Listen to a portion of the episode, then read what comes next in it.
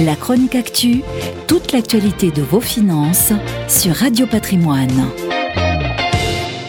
Inconnu de ce côté-ci de l'Atlantique, le distributeur canadien Couchetard, spécialiste des magasins de proximité et des stations-service, a proposé de racheter notre fleuron français de la distribution, Carrefour, à la mi-janvier pour 16 milliards d'euros. Plus petit, 30 milliards de chiffre d'affaires contre 80 milliards pour le géant français, mais plus costaud, plus de 5 milliards de dollars de bénéfices l'an passé contre 1,300 millions pour le français, le groupe basé à Laval, attention au Québec, souhaitait une opération amicale. Le ministre de l'économie, Bruno Le Maire, peut être vexé de ne pas avoir été consulté en priorité, a catégoriquement refusé au nom de la sécurité alimentaire du pays, jugée stratégique, mais également à cause du risque social avec 150 000 employés, Carrefour est tout simplement le premier employeur privé du pays.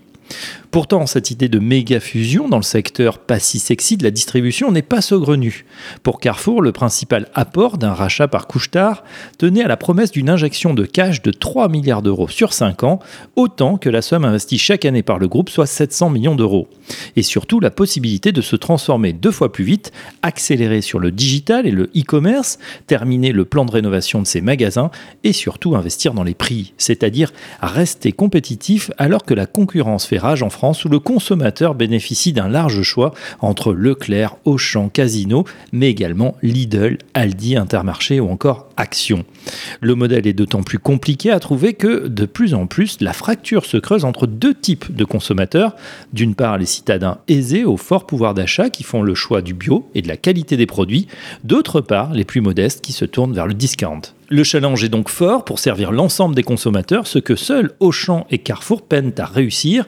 Comme dans d'autres secteurs, la concentration semble aujourd'hui inévitable afin de terminer la guerre des prix et retrouver enfin le chemin de la croissance.